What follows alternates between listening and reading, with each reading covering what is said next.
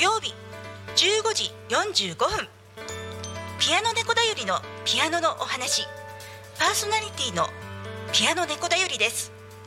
タコミン FM ではさまざまな方がパーソナリティとして番組に参加することでたくさんの交流を作ることのできるラジオ局です。話す内容が決まっていなくても大丈夫。タコミンがサポートします。そしてパーソナリティ同士で番組の交流や限定イベントに参加することもできちゃう。ラジオ番組をやってみたかった方やたくさんの人と交流を持ちたい方応募お待ちしてます。詳しくはタコミン FM ホームページから楽しみ方をチェックしてくださいね。のぞみ今何時？ごめん今手が離せないの家族と一緒に育つ家鈴木建設が16時をお知らせします。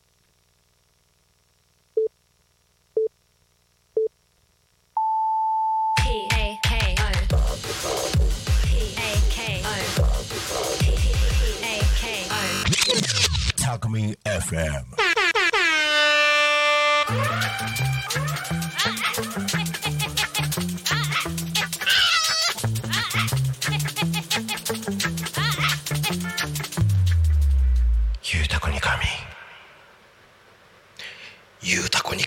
ということで始まりました。あのゆうたこに仮眠僕初めてなんですよね。なんで入り方よく分かってなかったですけどこんな入り方だったんですね。はい。ということで、えー時刻は16時を迎えました。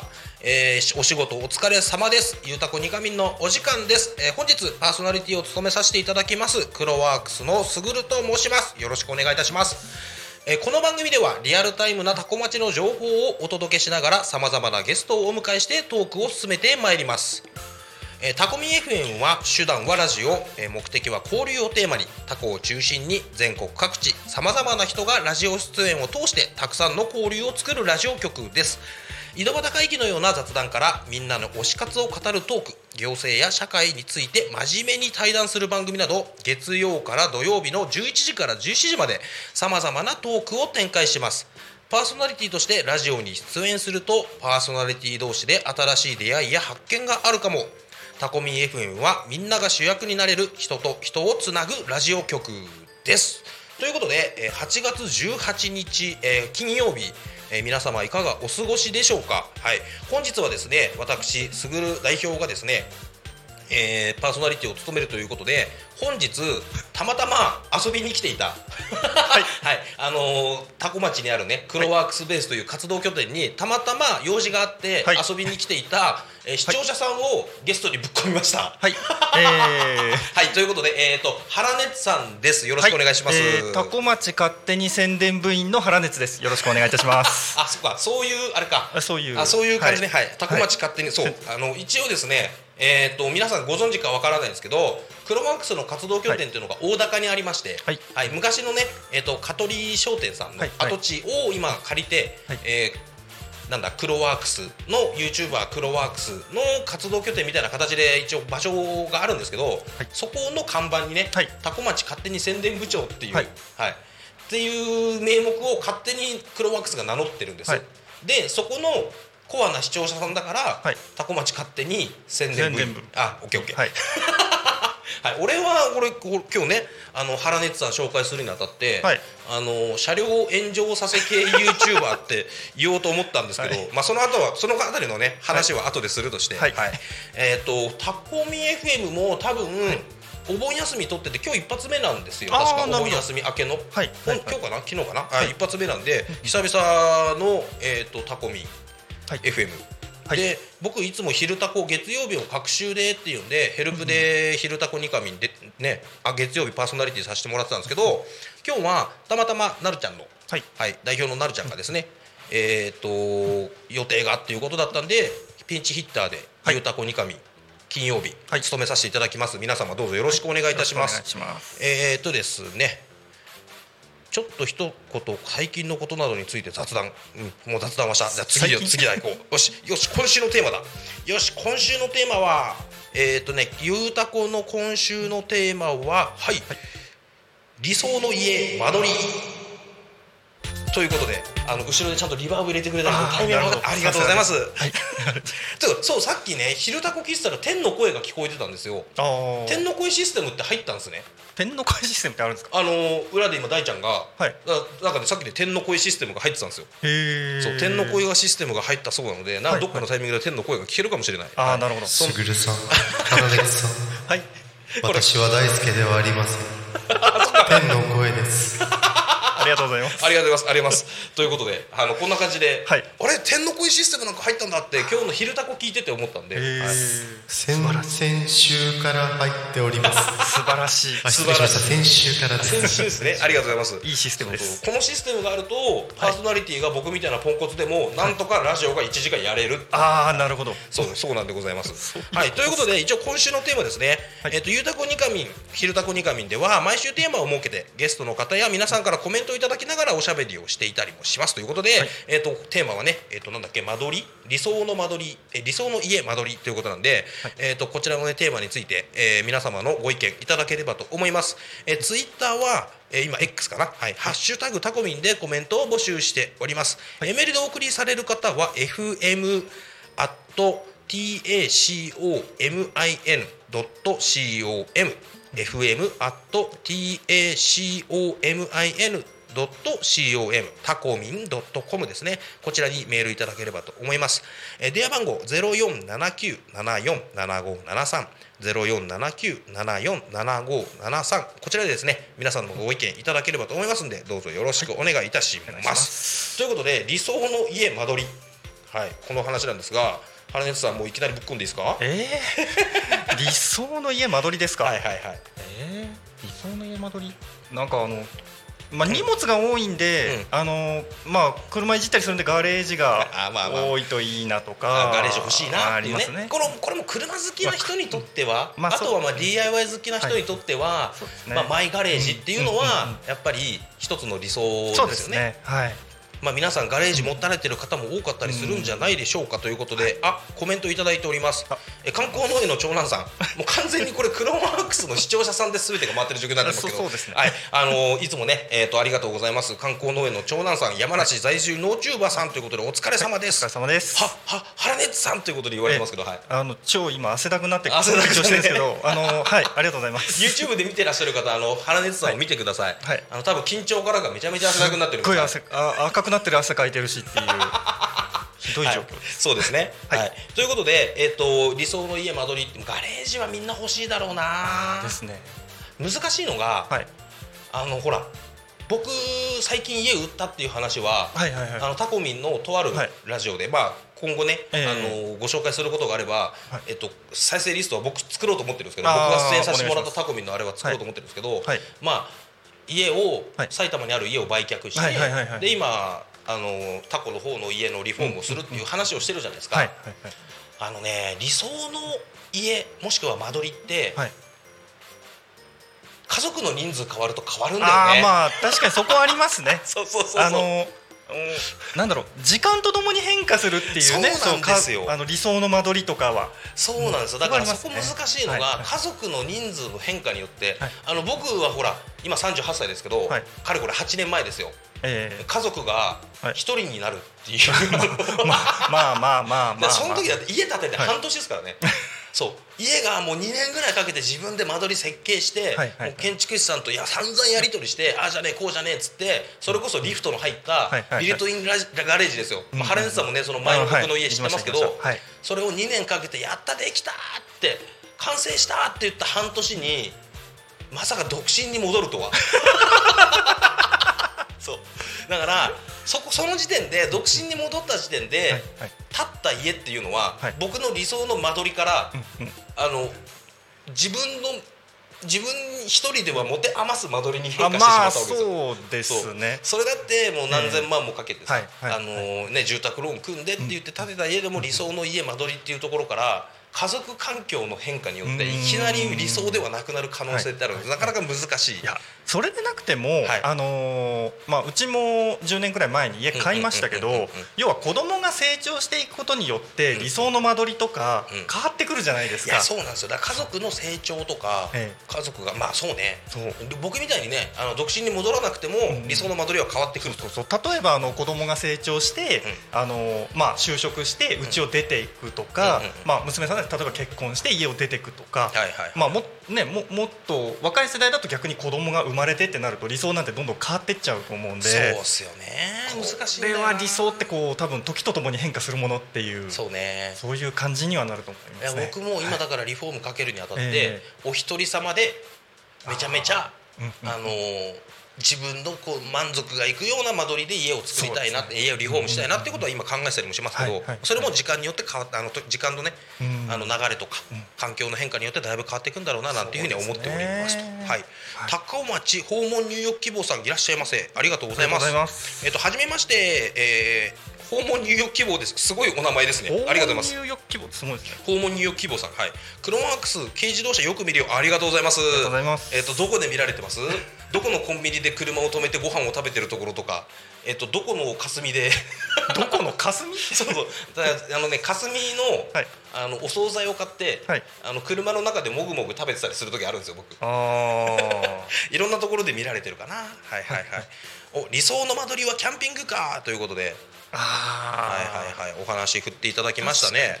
確かに。うん。うん。あのね、クロワークスをご存じない方に少しだけ説明させていただくと、クロワークスの視聴者さんで自作のキャンピングカーを作ってる人だったりとか、はい。あとは、えっと、もうすでに販売されてるキャンピングカーを自分で持たれてたりとか、そういう視聴者さん結構多いんですね。ね。動画の内容が車、バイク、アウトドア DIY 車中泊旅とか、そのあたりの、えっとコンテンツを題材にして動画を作ってることが多いので、視聴者さんの層もそういう方が多くて、あの多分に漏れずこちらに今ゲストでいらっしゃってる花熱さんもですね、はい。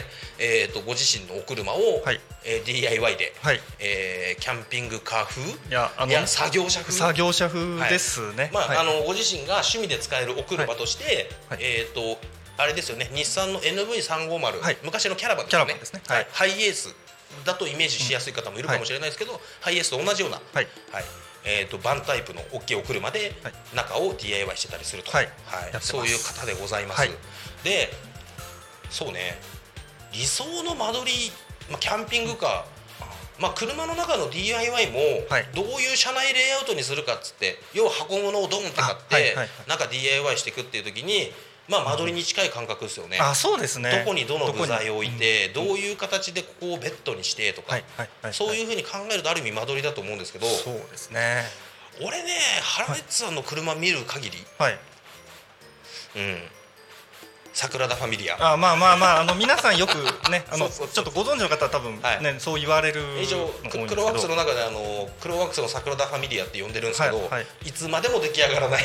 あのそうそうだからだからあれなんですよ。はい。あの理想は時とともに変化するんです。よ。ういうことね。そういうことなんです。よ。あのちょっとした状況の変化によってあー車内のあのレイアウト変更をどんどんしていくと、そうそうそう。でここが未完成のまま次のところの変更が入ってっていう形でいろいろやってるうちにいつが完成なのかわからない状態の車内が出来上がってると。できるとはい、はい。そういう状況です。そうですね。あの、冒頭でねはいあの原熱さんを車両炎上させ系 YouTuber とか言いましたけども、はい。それクロワークスでも取材させてもらってますし、はい。あのクロワークスの視聴者さんでありながらご自身でも YouTube 一応動画作ってはいあの出してますよね。そこまで出しました。今登録者数どこらいにいやあのね230人くらいで止まって200あーもうちょっと増やしたいですね。なので、はいはいはい。あのもう少しずつまた動画出していかなきゃいけないかなと思ってますんで、はいちなみにあの原熱さんはですねえーっとお車をカスタムしてる最中に、はいえー車の中に置いてあったはい。リチウムイオンバッテリー付きの冷蔵庫はい。がね発火してはい。車両火災を起こすという、はい。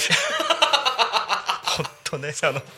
その時の動画はクロワークスでも取材させていただいてますし、はい。ご自身のねチャンネルのでも動画で詳しく出してるんですけど、はい。あのもし気になる方がいらっしゃいましたら、えーあの車を燃やした人はこの方です。ということで、はい。私です。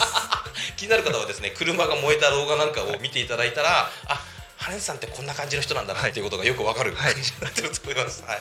ということで今のお車は完全に前のね、えーとお車が全焼法ではい。あの内装全焼みたいな。そうですね。内装と配線を焼いてしまったので。でも全損扱いで扱いで車両保険で新車が来て。で新車が来て。でまた新車をごちゃごちゃいろいろ新車をごちゃごちゃやっているという。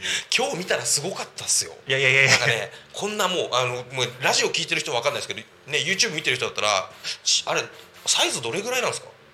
え？重さは？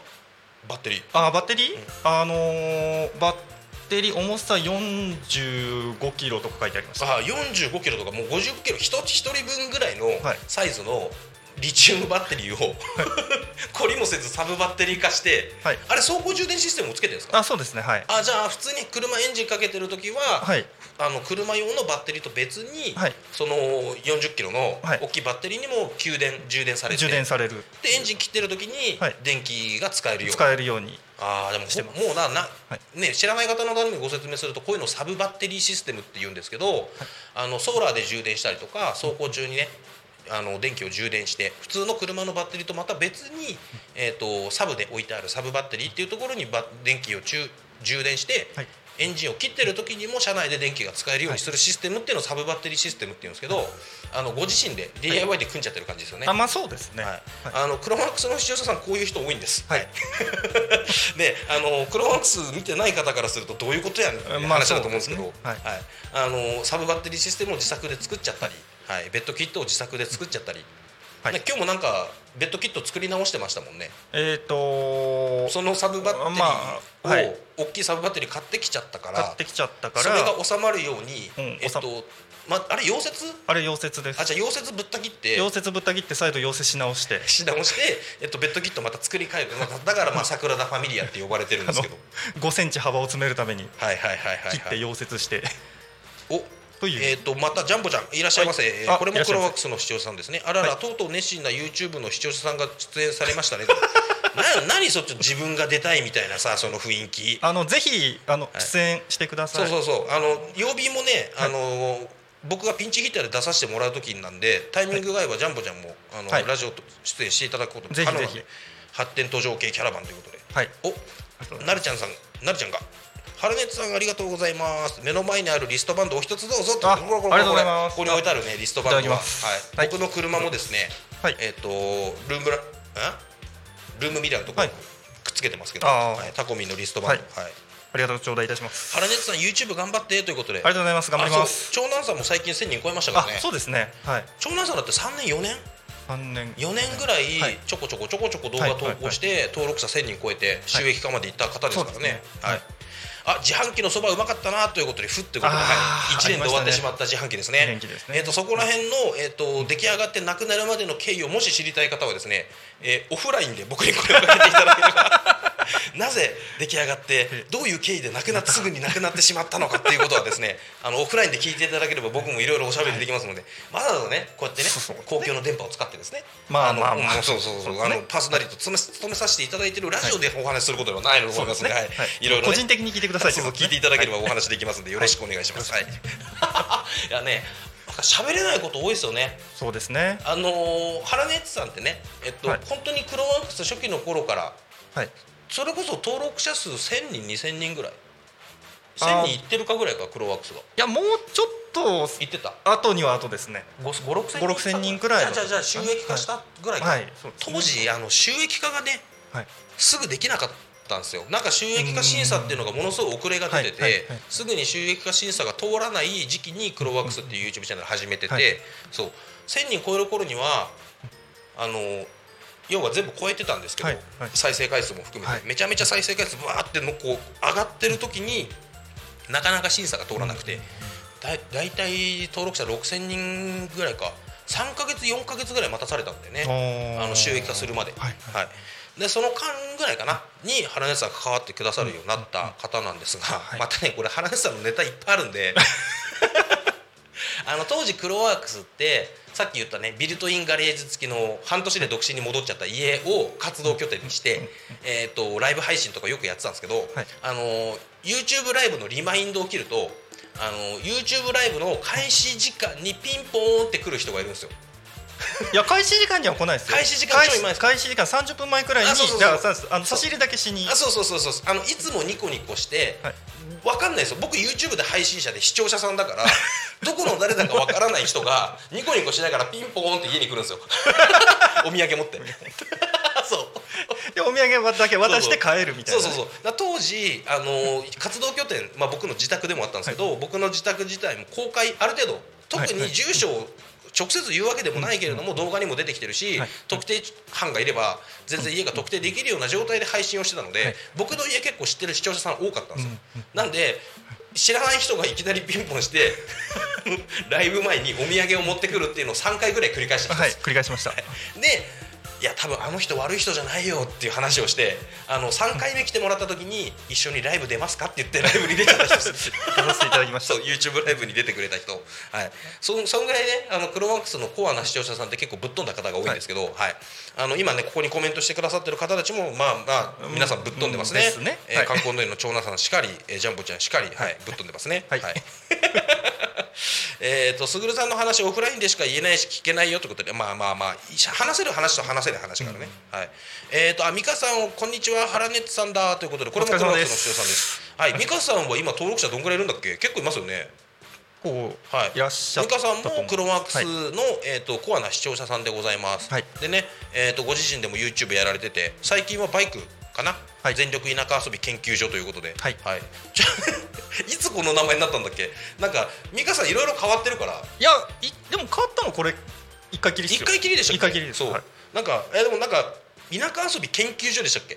田舎田舎遊びなんちゃらかね田舎遊び研究所じゃなかったなんかいろいろあったんですよね。ありましたはい、はい。あのとりあえず美香さんもえっ、とどこら辺？茨城の方か。茨城はい、の方、埼玉に住まわれていながら、はい。二拠点生活をしながら田舎暮らし、はい。遊び、えーバイクとか、そうえーね農農さ農家農。農家さんとは言わないけど、ご自身でのお野菜作りとかはしてたりするかな、はい。そんな感じです。あと美香さんは露露天風呂がね。あそうそうそう。ご自身でね DIY っていうか周りの人たちも含めてみんなであの露天風呂作りとかしたりしますよね、今3870人ですってことであなんかちょっと増えました？美香さん一時期より。ね。はい、ということでこんな感じでねクロマックスのコアな視聴者さんご自身で YouTube やってたりする方も多いんですけれども、まあ、今ここにねコメントくださってる視聴者さん皆さんクロワークスの視聴者さんなんですがあのクロワークスがですねあの有料会員制度みたいなのやってまして、はい。要は、えっと、サブスク的なオンラインサロン的な、ただオンラインサロン的な情報量もないから、うんうんなんかただのファンクラブ化してるんですけど。あまあまあそうですそうそうそうそう、ねそういうそのね大体えっと今70弱80弱ぐらいの方が有料会員の方いらっしゃって今その方たちと絡んでることが最近多いんですけど、はいあの明日明後日もですねその有料会員の視聴者さんにお声掛けして何人いらっしゃるか分かんないですけど、小規模で。えっと、ベースのお片付けするからお昼ご飯おごるからベースの片付け手伝ってみたいな。そんな声掛けをしたんですそうそうそうそう。であの農家さん、はい。あの関わらせていただいてるタコ町の農家さんで、はい。あの出荷することができなくなってしまったお野菜とか規格外野菜になっちゃったやつとかあるじゃないですか、そういう野菜がポンポンポンってできちゃってる畑に行って規格外なやつを取り放題企画、なるほど。はい、あの農家さんにはい。許可もらって取り方レクチャーしてもらって、はい。自分たちで取って、はい。持って帰っていいよっていうのを農家さんにいくらかねお渡しさせてもらってっていうのをやってみたら、まあ、農家さんももう出荷できなくなっちゃったお野菜だったら全然ね持ってってもらってもいいしっていうんでそういうことやれんじゃないかなっていうんで、はい。ちょっと明日明後日でやってみようかななんていう話をしようと思ってます。はい。ジャンボちゃんさんぶっ飛んでるそうですよ。僕はぼんあ俺は凡人ですよ。なんか、いつものクロワークスの YouTube ライブ的な絡みのチャットになっちゃってるね。はい。ですね。あ今11人の方見ていただいてますが、えっと大丈夫です。あの勇気を持ってチャチャットしてきてください、はい。YouTube ライブ側でねラジオ聞いてらっしゃる方 大体内輪感出ちゃうっていうのがねね。クロワークスの良くないところだなって最近まあまあ。反省しておりますけども、はい。いろんなところでライブやりますからね。そううするとみんな来ちゃうっていうそうそうそうそうそうね来ていただけるっていうのもありがたいですけど。なんかもうノリ的にほらラジオっていうよりもはい。あとクロワークスのライブっぽくなっちゃってますよね。うんですね。はい、そんな感じでございますが皆様、えー、と理想の家、えー間取りについて何かあることがコメントがありましたらコメントいただければと思いますのでよろしくお願いいたしますはいこんな感じで喋ってきましたが今ちょうど23分ぐらい。あそんな喋りました？あ喋ってる。てかめちゃめちゃ汗すごいね。すあのすごいんですよ。すごいね。緊張と あのさっき今日今日もほらあのね、はいはい。あの多古町多分こうももう猛暑日というかいや今日も暑いですよね。今日も暑いですよね。なので、うん。もうそれもあって、そっか。まあ、はい。とりあえずこんな感じでバーっとね、はい。原熱山の紹介をしてみましたが、はい。えっとクロマークスっていうところに関わっていただいて、はい。間接的にこのタコ町っていうところを関わっていただいてる感じじゃないですか、そうですね。はい。あの僕自身も、はい。えっとお世話になってます、はい。僕の車ね、ええ。えーフォレストオートファクトリーさんで作ってもらったクロワークス初号機ネオちゃんって呼んでますけど、はい。あのデモカークロワークスのデモカはい。ーをフォレストオートさんに作ってもらったりとか、はい。あとはそういうところでフォレストオートさんと関わらせていただくっていうことがなければタそうです。コ町ってどこっていう状態から僕も移住してきてるわけじゃないですか、ええ。3年ほど前に。はいで、まあ、僕らが僕が移住してきたことによって、はい。原熱さんも、うんうん。えー町っていうところを知るようになって、はい。まあ、定期的にはい。こっちの方に遊びに来てもらったり、そう。ですいろいろ関わらせてもらってるんですが、うん。はい。そんなその間接的に関わってるはい。原熱さんがはい感じるタコ町ってどういうものなのかなってちょっと聞いてみたくて。ああ、い。や今ちょ今まで今までねあの黒枠的に喋りたいこと喋ってきたけど、ええ。ちょっとラジオ的なね。あまあまあまあまあまあまあ そうそうそうラジオ的な話をね、はい、あのーちょっと趣味でロードバイクとか乗ったりするんですけど、ああロードバイクやタコってますよね。町って、うん。ロードバイクでうん。一周すんのになんかねすげえちょうどいい街な感じするんですよ。はあ。いや意外とベースの前もなんですけど、はい。クロワックスベースの前も、はい。休日になるとロードバイク、はい。まあもちろんツーリングのバイクも、ええあの趣味で車好きなんだなっていう人たちのはい。車もいっぱい通りますけど、ロードバイクも結構走ってるんですね。はい。あのーな何何よりうん。アップダウンがそこそこあるのとはいはいはいはい。なんだろう。あのかといってこうすごい上りがあるわけじゃないはいはいはい。だから適度な上り下りがあって、はい。でそこそこあのーそこそここう巡れる場所もあるんですよね。そうですね、うん。うん。あのいろいろな、まあ、ま道の駅とか、うんうん。あとはその歴史上のポイントとか。ね、はい。はい、はいはいはい。そういうところを回っていくと自然と多分一周回ると、あの30キロとか35キロとかそれぐらいのコースが完成するんじゃないかなって。しかもききれいにアップダウンがあって。そこそこの、はい。そこそこのアップダウンがありつつ楽しむ楽しむ。見見る場所もあり、はい見る場所もありそして何よりはい。信号が少ない、ここ大事。いやでもロードバイク乗ってる人はそこですよね。そこです。そうだからその話ね今日こんな話しようと思うんですよって言って、あのクロワックスベースに遊びに来てもらってたんで、はい。僕と一緒に車で、はい。このねタコビンのスタジオまで来たんですけど、その時に、はい。そうなんですよ。信号少ないから、はい。あのちょ適度なアップダウンもあって、はい。ロードバイクちょうどいいと思うんですよって話を聞いて、あそうねって、え。いやでもその信号が少なくてあのー渋滞が少ない、はい。そんなことの部分で言えばまあ車好きな人とか、はいはいあとは旧車乗りの人そうですね。なんていう人たちにもちょうどいいんだろうなっていうのは、まあ前々前々からいろんな方とお話ししたんですけどこれがロードバイクにもねはい。なってくると。はい。あいますかね？この今、えー、とラジオ聞いてらっしゃる方でロードバイク好きな方。ロードバイク好きな方。そう。はい。ロードバイクでおすすめなタコ町のスポットなんかあっても面白いですよね。そうですね、そっかロードバイクね。じゃあ今度ロードバイク持ってきてくださいよ。あわかりました持ってきます。でも俺持ってないんだな。あれ？車でついてきますじゃあ。あえ？原原付でついてきます。ああの2台あるんで。いやっすよ俺無理だよ。いやいやいやいやあのじゃああのゆっくり走るんで、はい。あちなみにあのロードバイク乗ってる人のゆっくり行くんでとか距離短いんでは絶対信用しちゃいけないやつ絶対信じちゃダメなやつですから。でもね、一周30キロぐらいだと、はい。多分物足りない人もいらっしゃると思うんで、まあそううん、ですねタコ町回るだけじゃなくても、はいはい。タコ町以外でもちょっと足伸ばせばねそうですね。銚子の方まで行けちゃう人もいるでしょうし、成田空港の周りぐるっと回ってね、えーっと車で通り過ぎちゃうだけじゃわからないような空港付近のあれこれとか楽しむ、ね、見つけるのを発見してみるのも面白いかもしれないしっていうね意外とロードバイク好きの方もはい。楽しめるかもしれないですね。そうですね僕個人的に、まあ、ロードバイクだと段差がちょっと厳しいかもしれないんですけど、はい。あの栗山川沿いをああはいはいあの道の駅のからずーっと北上していくはい。香取の方まで抜けていけるんですよ、はい。はいそこを自転車で走ったりするの気持ちいいんじゃないかなと。思いああますいいですね。ただちょっと沈下が起きてたりとかしてうん下に通ってるあのパイプ？はいはい。パイプのところもコッとしちゃってたりとかっていうのがあるんでまあ、そこは気をつけなきゃいけないですけどそこなんか本当に信号ないんで。あああ美香さんがロードバイク最近乗ってないやということで言ってますね。じゃあ行きますか そう。あちなみにあの美香さんも、えージャンボちゃんも明日明後日メンバーズさんがクロワックスメンバーズさんが集まりますので、えー、とぜひとも集まってください。よろしくお願いします、はい。お願いします。えーっとジャンボちゃんありがとうございます。理想の間取りは風呂トイレ別で少し広めのワンルームかな。体型にに似わ似合わずミニマリストですよ。ということで言われてますがあジャンボちゃんはほら僕と一緒だから。お一人様間取り。お一人様間取りが。そうお一人様間取りの話ですあなるほど。はいはいはいはいはい。そういうことですね。そうなんですよ。ねえ。12344 4LDK か。4L 5LDK か。はい。ビルトインガレージ付きのはい。リフト付きのはい。5LDK を独身で住むのは独身で住むおかしいやろおかしいですね。何何かがおかしいですね。そうそうそうはい。もうね家建てたのにさ半年でさ 無用の長物になるとは。まあまあまあまあまあ。まあまあまあまあまあまあまああ明日は娘と秘密基地へ行く約束してましてあそうなんですね。じゃあ明後日大丈夫ですね。待ってます。はいいつもこんな感じでライブしてるんですよ。ねクロワックス。はい。はい。えーっと理想の家は小学校のグラウンド23個の分の農地があって寝室を、まに寝室の窓を開けたら富士山がドーンと見える。家あいいですね。いいですね。これはもう山梨住んでる人の、うん。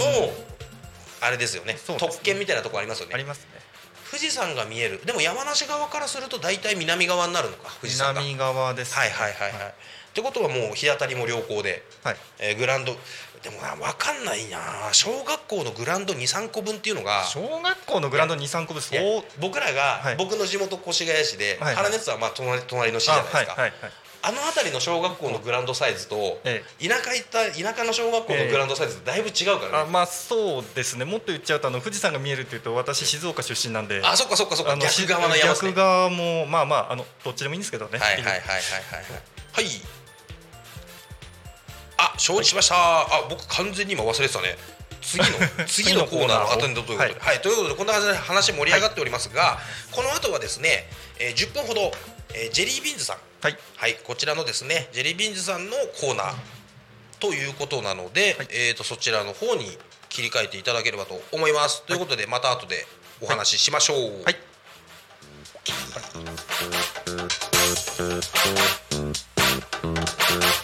タ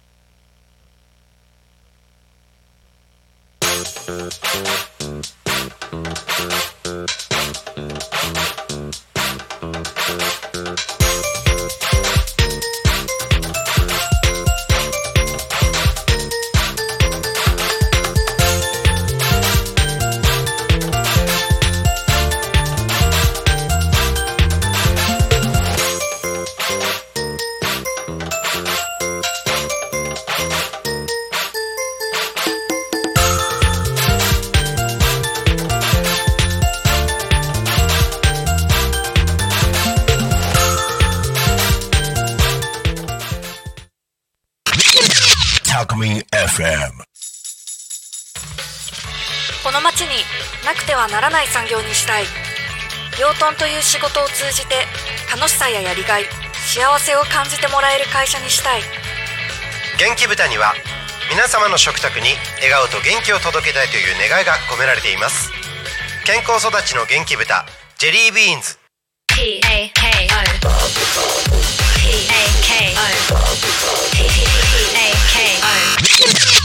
ミン FM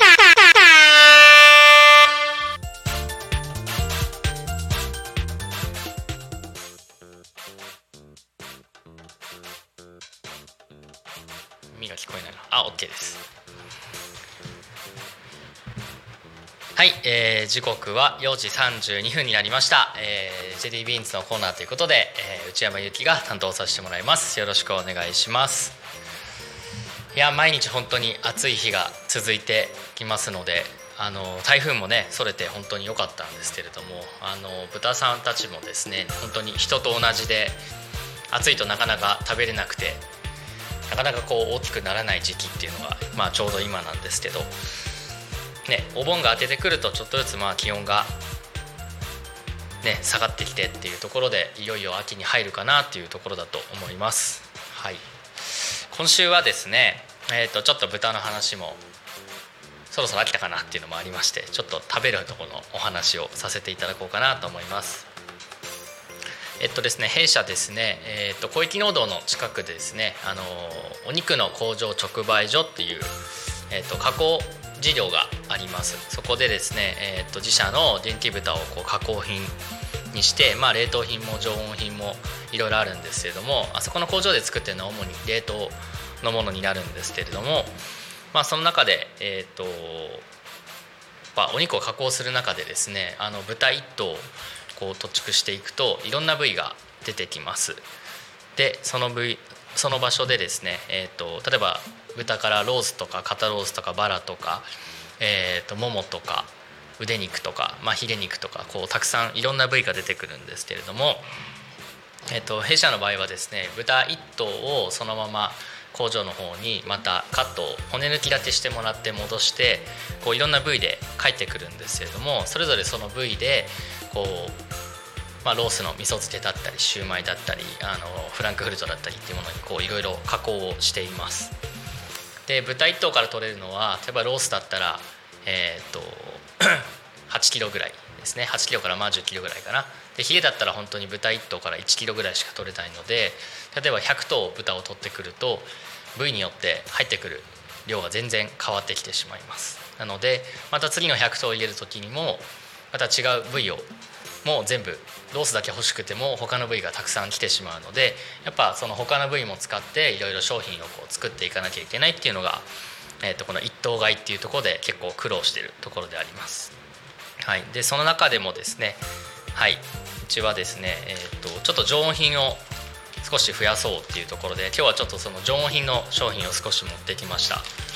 まあラジオだとなかなかね YouTube でしか見れないと思うんですけれどもえっ、とですねまビーフジャーキーってよく聞くと思うんですけどそれの豚バージョンでポークジャーキーっていうものがあります。これを今うちの中では、えー、と出しています。で結構硬いビーフジャーキーとかね硬いイメージがあると思うんですけど、まあ、ポークジャーキーも硬さいろいろあるんですけど作り方によって結構柔らかくなったりとかっていうのでこれは結構水分量が多くてですねただ常温でそのまま置けるのであの結構柔らかく食べられるっていうところであの人によってはねビーフジャーキーよりポークジャーキーの方が美味しいっていう方もいますので是非まあおつまみにでもなりますのでビールでもワインでもお肉なのでね赤ワインがいいかな、まあ、ビールでももちろん合いますけど。っていうものもあの直売所に置いてますので是非お買い求めいただければと思います。でもう一つ、えー、とその兄弟というかセットで、えー、とポークサラミですね。こちらあります。あのよくカルパスってよく聞くと思うんですけどカルパスってあの豚肉とか鶏肉だけじゃなくてあポークジャーキー美味しそうということで コメントありがとうございます。はい。ですね。でサラミの方はですねあのいろんな肉混ざったものがこうカルパスっていう感じなんですけどうちのこのサラミはですね本当に豚肉あの鶏肉とか他に使ってませんので本当に元気豚肉は100%で使っております。はい。こちらもまあ中身はねちょっと少ないんですけど一つ一つが結構柔らかく美味しくできてますのでこちらもお買い求めいただければと思います。でその中でねで中でですねこちらのポークジャーキーとサラミはですねあのももの部位ですねを使って作っています。はい。ももって結構豚の中では少し硬めだったりとか、まあ、脂身が少なくてちょっと赤みが多くあの場所によってはね内ももとかそういう部位は柔らかい部位はローストポーク向きの部位とかあるんですけどやっぱり外ももとかそういうものだとちょっと硬い部位になってくるので、まあ、こういう加工品にしてただお肉の赤身のうまみがすごくギュッと詰まってますのであのこういう加工品にして召し上がるっていうことができます。はいでこのサラミはですね本当にいろいろ長さもたくさんあったりとか。でこのサラミを作る過程でですねちょっとすいませんラジオで 映像がないのでなかなか申し訳ないんですけどあのサラミの端っこっていうのでこのサラミをカットする工程の中でやっぱり端っこの部位がちょっと形の悪いものが出てきてしまうのでこういうものもあの工場直売所っていうやっぱりちょっとお得に買えるものっていうのであそこで販売してますのでこういうやっぱ工場の製造工程の中で出てくる最近だとあれですねバームクーヘンの端っことかこう信玄餅のとかっていう風にアウトレットものとかって多分いろいろ流行ってると思うんですけどまあその一つとしてサラミもあの新しく製造ロットを作った場合にこういうサラミの端っこっていうのも容量がですね結構入ってるな。倍ぐらい入ってますね。入っててお値段が普通のものよりちょっとお安くなってたりするっていうのでまあこういうのが入ってきたタイミングで少し狙い目ですので本当に味は変わりません。形だけ違うだけなので、まあ、こういうものもぜひお買い求めいただくといいかなというふうに思います、まあ、この後ですねパーソナリティの方にもとゲストの方にもちょっと食べていただきながら感想をいただければなというふうに思います。はい。私個人的にはですねサラミより実はちょっとジャーキーの方が好きなんですけれども、うん、サラミの方がね手汚れなくていいんですけどジャーキーの方がちょっとね脂身がついてる部分があるのでこの辺が豚ってやっぱね脂身がすごく美味しいのでやっぱこういうところをちょっと召し上がっていただいてあとはもうこの時期はビールですかね。っていうのでおつまみにとてもいいです。で今直売所ではこれ380円で売ってます。ちょっと10月からもしかしたら上がっちゃうかもしれませんので、えー、と今のうちお買い求めいただくのがおすすめです。はい。あと上品この他にもですねカレーとかキーマカレーとかえー、と今また開発中のものもたくさんありますのであの冷凍品が得意だったんですけれども徐々にこういろんな場所で置いていけるようにということで少しずつこの元気豚っていうブランドをねですねあの広めていくっていう活動をやっております。はい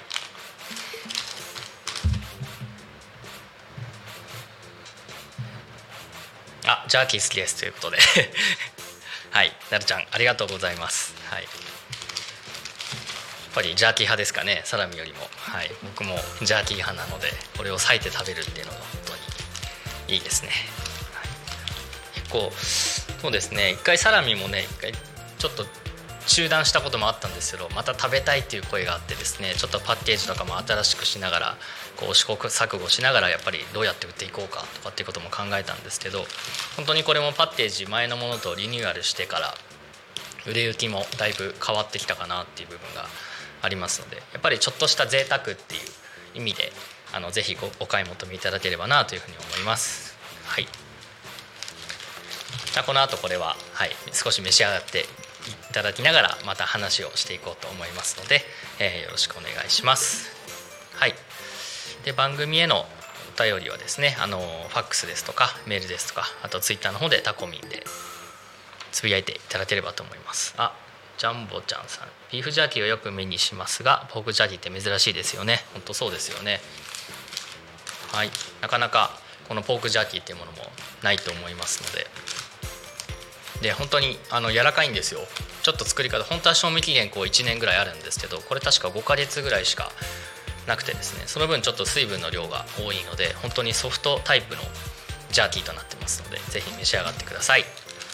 はいということで今日は10分のコーナーこれで終わりということになります。今日本当はですねこの後ですねえーとうちのヒーグ農場の方でちょっと海外のあの従業員もいますのでちょっとバーベキューやろうかなと思ってたんですけれどもですねあのちょっとコロナの陽性者が出ましたということでですね今日はちょっと自粛ということになってですね延期でもうちょっと涼しくなってから、まあ、みんなでこのジャーキーとサラミも食べながらまた暑い夏を乗り切っていこうと思います。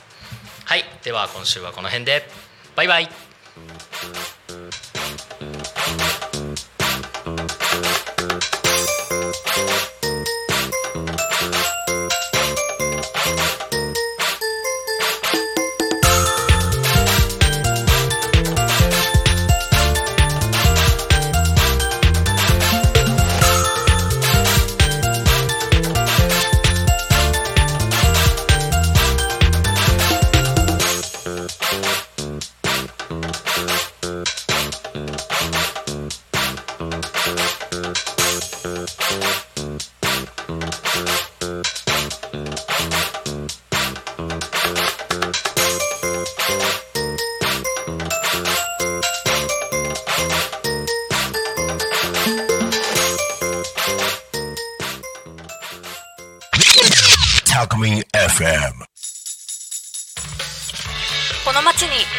てはならない産業にしたい。養豚という仕事を通じて楽しさややりがい幸せを感じてもらえる会社にしたい。元気豚には皆様の食卓に笑顔と元気を届けたいという願いが込められています。健康育ちの元気豚ジェリービーンズ。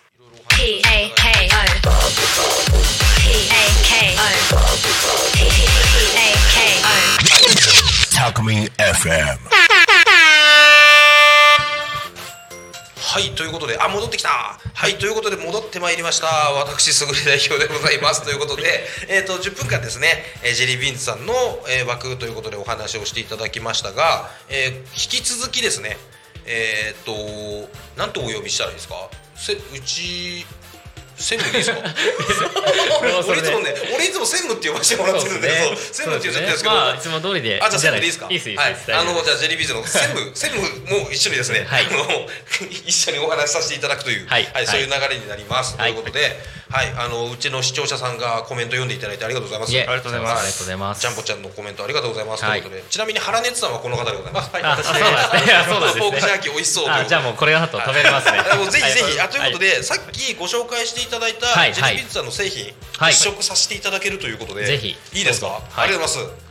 僕実はね食べたことあるんですが食べたことないものは？あでも、そうですよね。多分あるあると思あるいますですよね。ある方のはい。やつですね、はい、はいはいはい。これが多分見たことないんじゃないですか。それ見たことない。本当に端っこなんですあ本当だ。サラミの端っこの部分をじゃあそこもまああそこの直売所で。そうですそうです。あこれがやっぱり最初に製造した時の最初しか出てこないので。はあ。ただちょっと形の悪い分はいはい。こっちよりお得に。お値段はまあお得になるようにそうなっていて。はい。味は変わらず。変わらず。はいはいはいはいはいははい。はい。ね僕は食べたことあるので、ちょっと一番最初に食べた原熱さんの感想はこれ食レポきましたよ、えー、食レポですか？たただのただの YouTube の視聴者さんなのにいきなりラジオで食レポを今日行きましょう。えー、無茶ぶりがひどい。無茶ぶりでございます。はい。はい、あの無茶ぶりされました、あどうぞ。あじゃあすいません。はい。じゃあちょっとポークジャーキーを。いやねこれめちゃめちゃ美味しいんですよね。ありがとうございます。柔らかい。そうなんですよ。はいそう思ったよりガチガチな感じじゃないじゃないんですね。本当に裂けちゃうので、はい。そうそう手で裂きながら食べれるぐらいの柔らかさのジャーキー、はい。ポークジャーキーでございます。さああボケいらないですからね。ボケる余裕ないっすよ。はい。あじゃあ忖度は入れてもらって。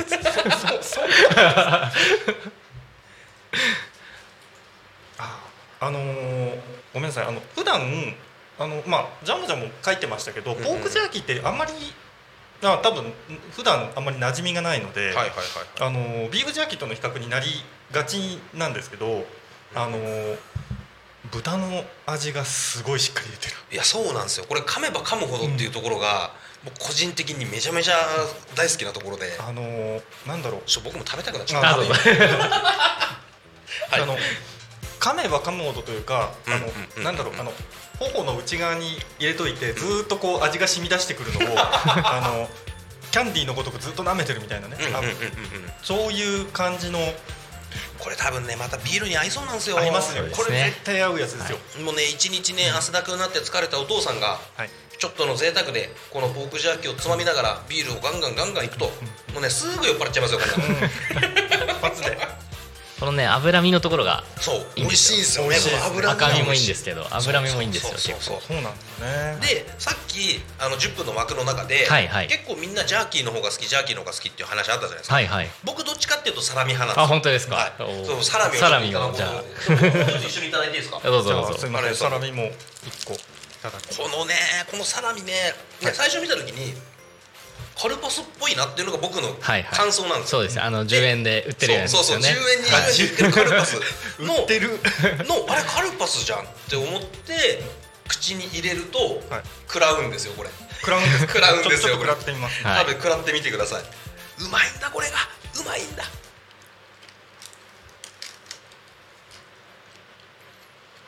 なんか噛み締める音がもう A- AMSR みたいな。すいません。でしょ？すいませんあのラジオ聞いてる方なんかうなずかれてもなんそうそう。そう何も喋らないとわかんない。ラジオで喋んなっていう。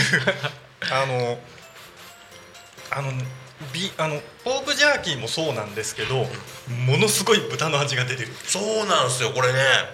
これジャーキーよりもサラミの方が多分噛めば噛むほど味が出てくるっていう感じはある気がしていて、まあそうですね。やっぱちょっと凝凝縮というかギュッとされてるので。ギュッてなってる。はい。でそのカルパスじゃんって感覚で食べると、その後がな後の出てくるうまみにもう衝撃を食らうんですよ、はいはい。それこそこれもビールも合うだろうしそうですね。これだったら俺結構ウイスキー好きなんですけどちょっといいウイスキーと合わせながらいけるなっていうのとちょっと胡椒効いてるじゃないですか。そうです。そうです。そうです僕胡椒好きなんであ。この胡椒の香りと豚肉のうまみとこれでウイスキーちびちびいったら絶対うめえよなって思ったんで。絶対美味しいやつね。そうそうそうそうそうそう。これあるとあれお肉だけじゃなくてはい。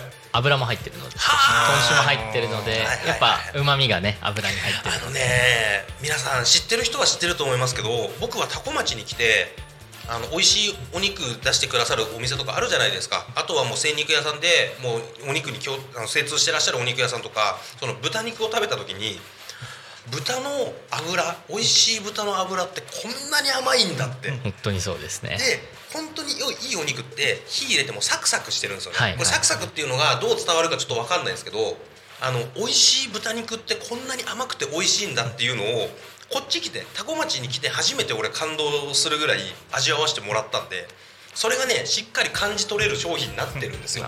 ありがとうございます。たまらない。たまらないです。あ の正直あの、まあ、自分も今多古町に住んでるわけではないので、はい。あの多古町がここまでいい豚いるって豚が名産っていうのが多分あんまり認知されてないっていうのがすごい、うんそうですね。ある意味穴場なのかもしれないですけど、はい。でも千葉県全体で言っても結構畜産って盛んなんですよね。千葉県はそうです。この辺のこのここから上あの匝瑳市の方までとかよは旭市とかですね。この千葉県の上の方ですね。海側の方は本当に豚がたくさんいるので。どうしても畜産っていうと北海道だとかあと宮崎だとかそうね。いうところがこうイメージ全国的に皆さん持ってるイメージだと思うんですけど意外と千葉県って畜産って生産量多いんですよね。多いですね。豚は今全国 5, 5位ぐらいですかね。そうそうそう。と群馬とかに抜かれされちゃったんですけど。はい。はい。はい。はい。ただ結構まだ豚もたくさん。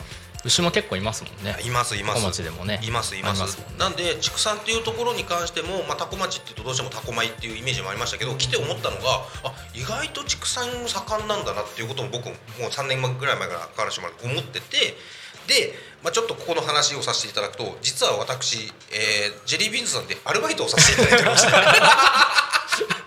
そうですね。そうそうはい。あの農業に関わらせていただくっていう中で、まあ、タコ米作りとかっていうのを動画でちょっとやらせていただいたり畑でこう作物を収穫するのとか少しお手伝いっていう形でいろいろやらせてもらって経験して体験させてもらった中で勇気とかあのはい。堆肥とか、そういうところっていうところになってくるとどうしても畜産とかも含めてあの関係が出てくるじゃないですか。はい。でその中でたまたまですよね。あの僕の視聴者さんがあのジェリービーズの社員さんでですね。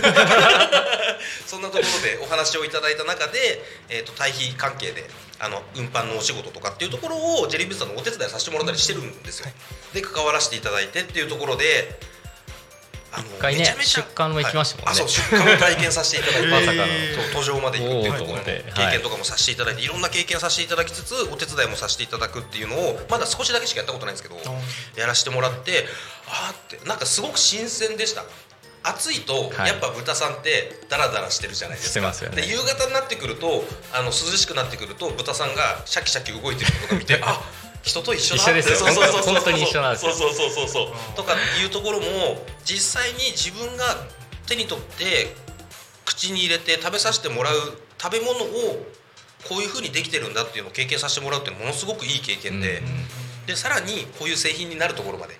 でこの製品がめちゃめちゃうまいじゃないですか、なんかそこを一連の中流れを体験させてもらったので、これをうまく誰かに伝えられる感じで YouTube やれたらなっていうのは今そうですね。そうそうそうそう、い、やーいやいいっすよね。いやいや十分食レポがもうプラス僕らよりも全然いや全然多いさすがですね。あの適当なこと言うのだけはあのうまいんであいやいや。えーとはいコメント来ております。豚の甘みえー、旨味が凝凝縮されてるんですねってことでその通りであございます。のその通りでございます。食べてもないのに食レ食レポがうまい？そう豚の旨味が美味しい豚ならとんかつが絶対美味しいはずということでそうですね。うん。そうだからなんていうんですかね。なんだろう。新鮮なお肉っていうんですか？はい。豚の場合はそのでも熟成っていうのはあるんですかね？熟成ありますね。あるんですよね。ありますね。何なのかな？でもしサクサクしてるような感じの豚っていうのは新鮮だからなのかな？僕もそこら辺ちょっと分かんないんですけど、はいはいあの美味しい豚肉ってやっぱ存在するのでそこをちょっとねあの、まあ、こんな体型してますし食べることも大好きな僕ですからちょっとねいろいろお勉強させていただきながら探求したいなっていう気持ちは今ある。はい。じゃあとりあえずすいませんあの今日帰るときにあの豚肉買って帰りますんで。そうあとジャーキーとね。ジャーキーとサラミと、ありがとうございます。やこのねジャーキーとサラミはね一番多分常温だから手に取りやすいですよね。そうですね。あのタコ町に買買いに来たって言って冷凍だとお家まで2時間3時間だから店舗で来た方だとなかなかそれを家まで持ってくのどうしようかなって迷っちゃったりするんですけど常温だから持って帰りやすいし扱いやすいし。遠くから来る方は本当にクーラーボックス持ってきてドバッと持って帰る方が多いそういう方いらっしゃいます。いますいますねっぱそうっすよね。いじゃないと。ちょっと距離がねっていうのありますよね。でまあ今ねラジオ聞いてらっしゃる方、えっと知らない方もしかしたらいるかもしれないんでご説明させていただくと僕ジェリービーンズさんのハンバーグ好きっす。あーあの焼いてあるやつですか？あそうそう焼いてあるやつ。温めるだけで食べれる。やつはいはいはいはいはい。そうあれがめちゃめちゃ美味しい。あれ大好きなんですよ。あのフランクバーグですね。あそうそうそうはい。そうそうそう、いやめちゃめちゃいろいろありますから。はい。はい花根さんも今度じゃあ一緒に行きましょうか、はい。ぜひぜひはい。お願いいたしはい。ます、、ということでこんな感じでお話ししてきましたが、えっとあと1分って言われましたさっき。もう1分1分が 50分でのもうやばいじゃんもう、はい、エンディング。はい、えーということで、えータコミン FM は月曜から土曜の11時から17時までリスラジにてリアルタイム放送しております、えー放送した番組はすべて YouTube と各種ポッドキャスト、えにて聞き逃し配信で楽しむことができます。ということで、えー、と本日はですねえー、と僕クロワークス YouTube チャンネルクロワークスの視聴者さん原熱さんに来ていただいて、えーその後ですね後半は、えージェリービーンズの、えー専務でいいですね、はい。はい。専務に来ていただいてはい。お話を聞かせていただきました、い、や本当にありがとうございました。ありがとうございました、はい、えっ、とえーこれ昼タコの原稿だけどまあいっか。はい、ということで、えーもうこれで締めちゃいます。ありがとうございました。バイバイ。ありがとうございました。Talk Me FM.